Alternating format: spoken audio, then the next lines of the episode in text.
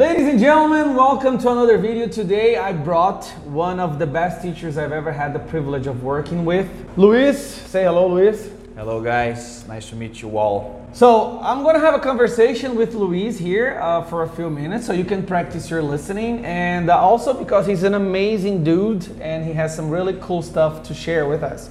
First of all, Luis, how did you learn English? Well, uh, it was part of it at school, at an English private school. Uh, and part of it, like I would say maybe 80%, was from video games.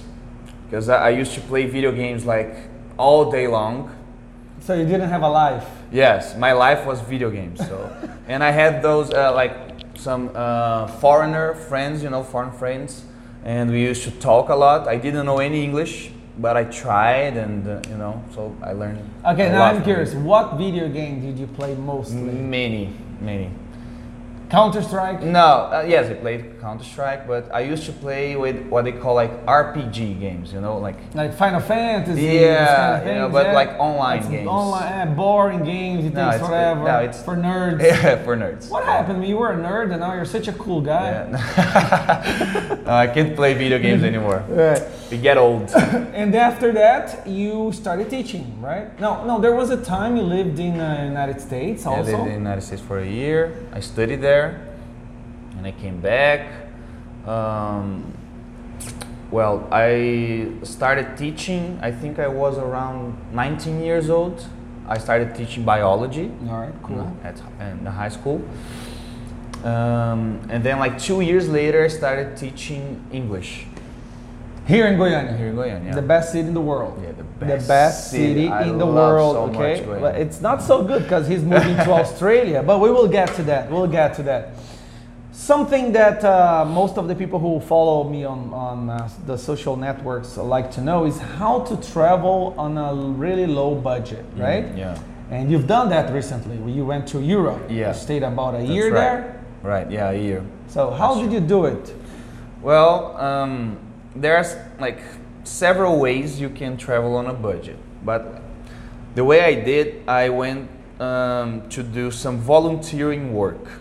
So there is a, a many websites you can find online uh, on the internet uh, that you they have this kind of exchange. You work for them like around three four hours a day, and they give you like back they exchange with you like accommodation and food so you don't pay for accommodation and food But you get no salary. You get no money. no That's money. the only thing It's you get volunteer. in return. yes, that's the only thing you get in return And what kind of jobs are those?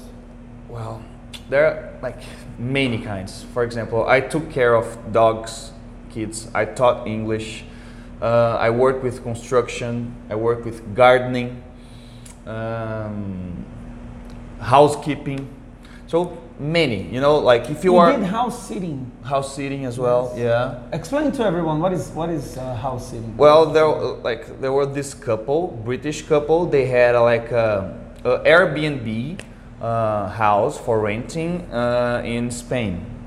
So basically, they had like guests coming and going from their uh, their house. It was like a, a retreat where people go to have their yoga, meditation, and this kind of thing. So they had guests coming there, and they had to uh, go back to uh, to the UK for like two weeks or three weeks. So they needed someone to stay there in the house. so like taking changing care. the bed sheets, Yes, preparing everything, stuff, taking making care sure of everything it. was clean. Yeah, and you for- could for the leave there, guests, but yeah. you didn't get you didn't get paid. No, no, you just could no leave money. there, and there was food. That's right. So you stayed one year in Europe and spending almost nothing. Yeah.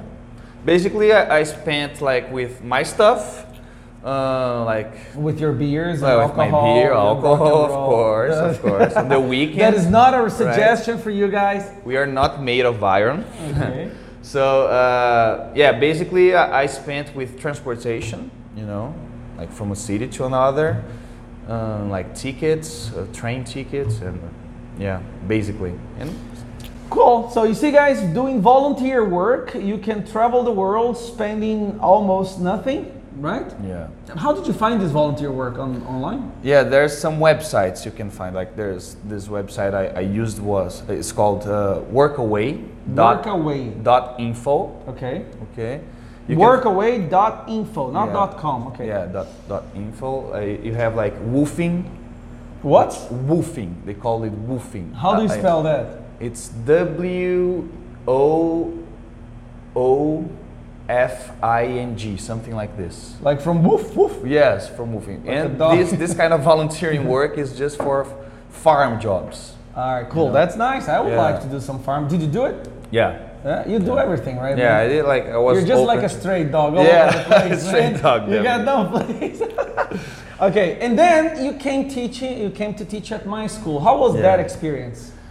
Well, it was uh, really really nice.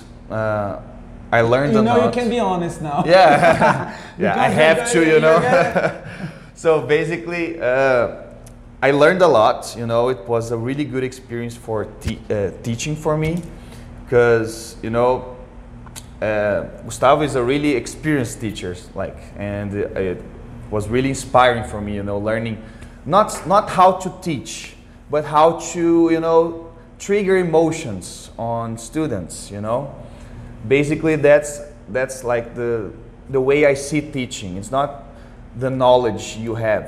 It's about you know having your students comfortable with you, admiring you, inspiring you, and that's one thing you helped me a lot Oh. on this.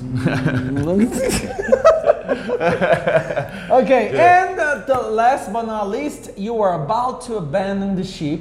Oh yeah, You're going to get away from Brazil, get away, abandon us. Where are you going? I'm going to Australia. All right. Why Australia, man? Well, there are Is there several. anyone there waiting for you? Probably. Okay. I don't know. well, uh, actually, that there are many a- advantages, you know, that I would, you know, put in a topic for you here.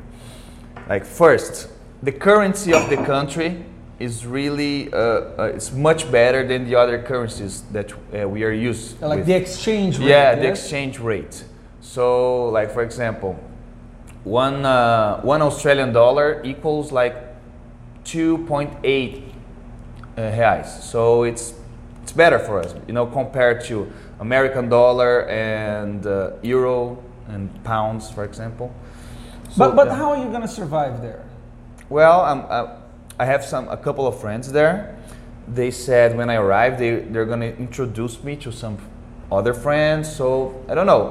I will get my way around there, you know, meeting people and This is what you call a bohemian motherfucker, you know? Like he goes, oh, boot, put, Yeah. puts a My backpack, backpack. and just go travel the That's it, world, you having know. fun, with the look and the Yeah. girls and the booze. Yeah, yeah. Oh, he's also a musician, guys, and an excellent one. Plays the guitar, plays the keyboard, Yeah. has a so-so voice. Is not so terrible, right? yeah, yeah. yeah. I He's play. a very talented not musician singer. here.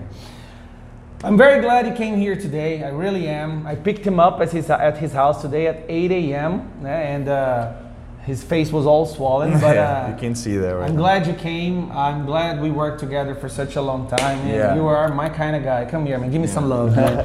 Give me some love. Thank you, man. Okay, and don't forget to change the shirt. It's been three days you're Uh, three wearing that days. shirt now. Yeah, it He was a gave, pleasure. he gave me this shirt as a, pl- as a present once and took it back and now only wears this shirt. All right, thank you so much, guys. I hope you Thank guys you. enjoyed this conversation. Bye bye.